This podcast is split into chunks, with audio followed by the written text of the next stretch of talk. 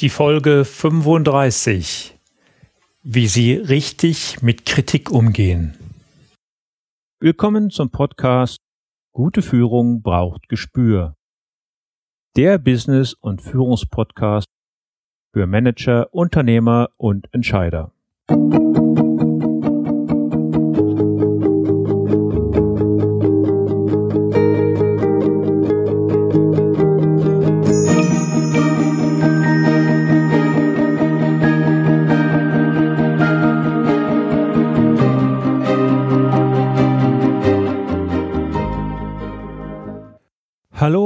herzlich willkommen. Mein Name ist Thomas Reining und ich unterstütze Manager, Unternehmer und Nachwuchskräfte als Führungskräftecoach und Trainer. In diesem Podcast teile ich mit Ihnen mein Wissen und meine Erfahrungen als Führungskraft im nationalen und internationalen Umfeld und freue mich, dass Sie heute hier mit dabei sind. Ich begrüße Sie zur heutigen Ausgabe. Zwar habe ich noch einige weitere Interviews mit großartigen Gästen vorbereitet, aber nach den letzten vier Interviewfolgen mit Nikolaus Förster, Martina Frahn, Markus Bayer und Mike Pfingsten sende ich Ihnen heute mal wieder eine Solo-Folge. Sie werden sich erinnern, dass ich in der Folge 22 über Kritik und Feedbackgespräche gesprochen habe damals jedoch aus der Betrachtung, wie Sie als Führungskraft an solch eine herausfordernde Aufgabe herangehen sollten. Hören Sie dort gerne noch einmal in die acht wichtigsten Punkte für ein Kritikgespräch rein. Nun sind wir als Führungskraft jedoch nicht allein auf der Welt. Und auch als Führungskraft wird es immer wieder geschehen, dass man selbst der Kritik ausgesetzt ist, sich mit dieser auseinandersetzen und diese reflektieren muss. Schließlich haben die meisten Führungskräfte ebenfalls einen direkten Vorgesetzten oder, wie man heute so schön sagt, einen Line Manager. Wenn Ihr Vorgesetzter ein echter Profi ist, dann wird er meine Tipps aus der Folge 22 mit Sicherheit beherzigen.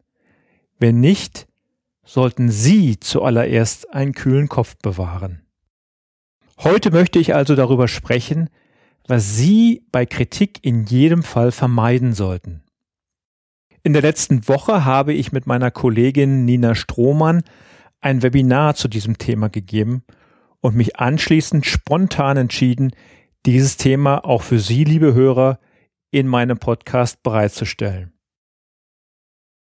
Die wenigsten Menschen haben gelernt zu kritisieren oder Feedback zu geben, und zwar ohne ihren Gegenüber zu verletzen.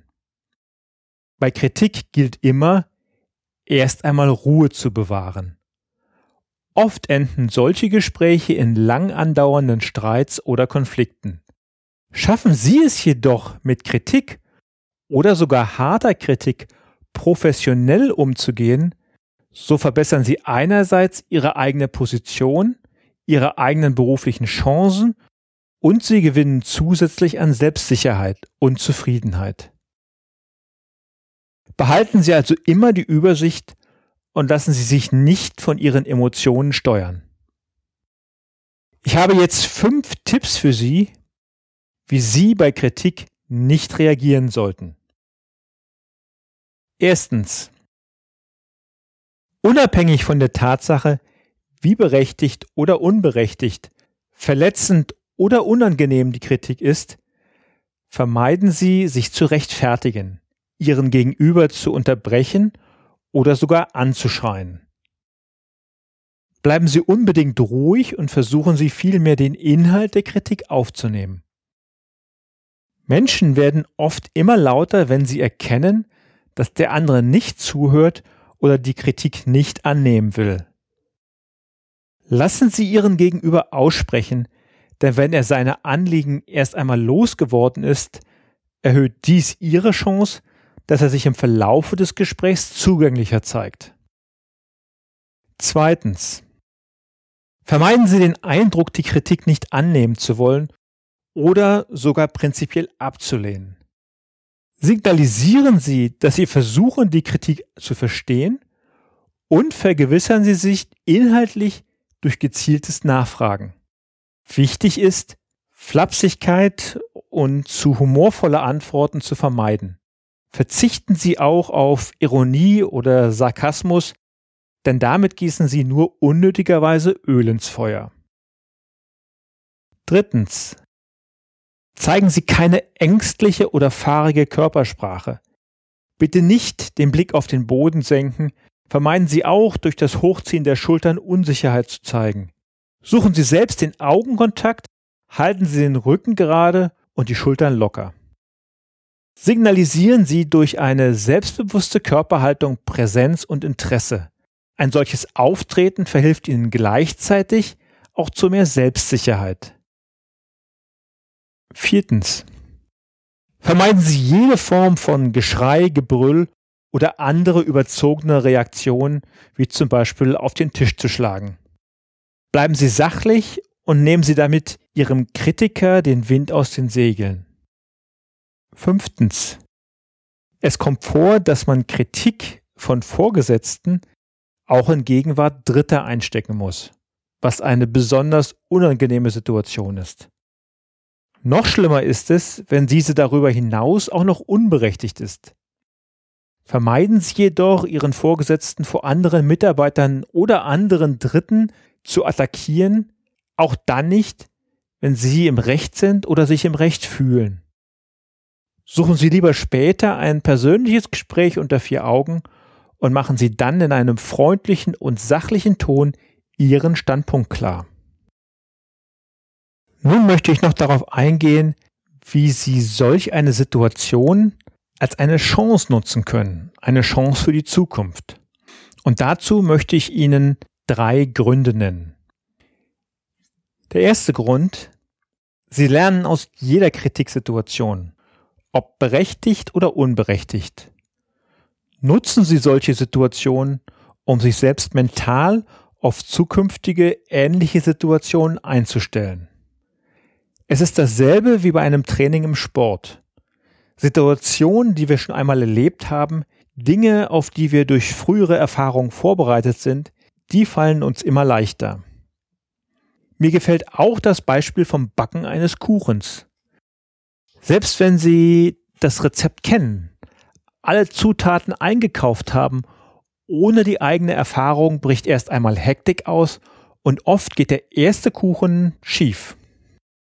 Mit der Erfahrung wächst jedoch die eigene Sicherheit und die Hektik nimmt ab. Es gelingt Ihnen, das Rezept richtig zusammenzubekommen. Zweiter Punkt.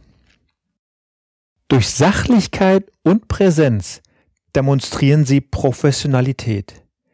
Und je professioneller Sie Kritik annehmen, umso stärker steigt der Respekt Ihres Gegenübers. Wenn Sie mit Kritik so unangenehm wie sie auch sein mag, reflektiert und kontrolliert umgehen, machen Sie das Gespräch auch für Ihren Chef oder Vorgesetzten einfacher und der wird dies mit Sicherheit zu schätzen wissen. Die meisten Menschen fühlen sich nämlich gar nicht wohl dabei, andere zu kritisieren. Drittens, machen Sie sich immer klar, dass Fehler in fachlicher Hinsicht jederzeit vorkommen können und Sie diese Fehler durch rasches Lernen schnell abstellen können.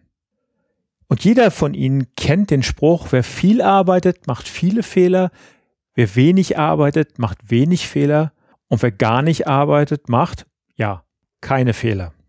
Im Gegensatz zu fachlichen Fehlern wirken jedoch unangemessene Reaktionen bei Kritik langfristig nach und disqualifizieren sie darüber hinaus als Führungskraft.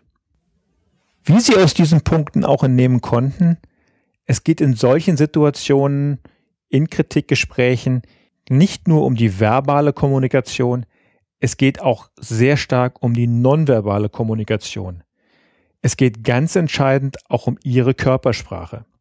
Kritik zu erhalten bedeutet nicht, ein ängstliches Verhalten an den Tag legen zu müssen, denn Angst und Nervosität bedeuten für Ihren Vorgesetzten lediglich, beim nächsten Mal die Grenzen möglicherweise noch weiter zu verschieben und vielleicht sogar zu provozieren. Als Führungskraft gilt für Sie, in aller Bescheidenheit und Zurückhaltung auch das notwendige Selbstbewusstsein zu besitzen. Nur mit diesem Selbstbewusstsein wird es Ihnen gelingen, selbst Menschen zu führen und ihre Ziele zu erreichen. An die Hand geben möchte ich Ihnen in diesem Zusammenhang auch nochmal einen Satz der amerikanischen Sozialpsychologin Amy Cuddy.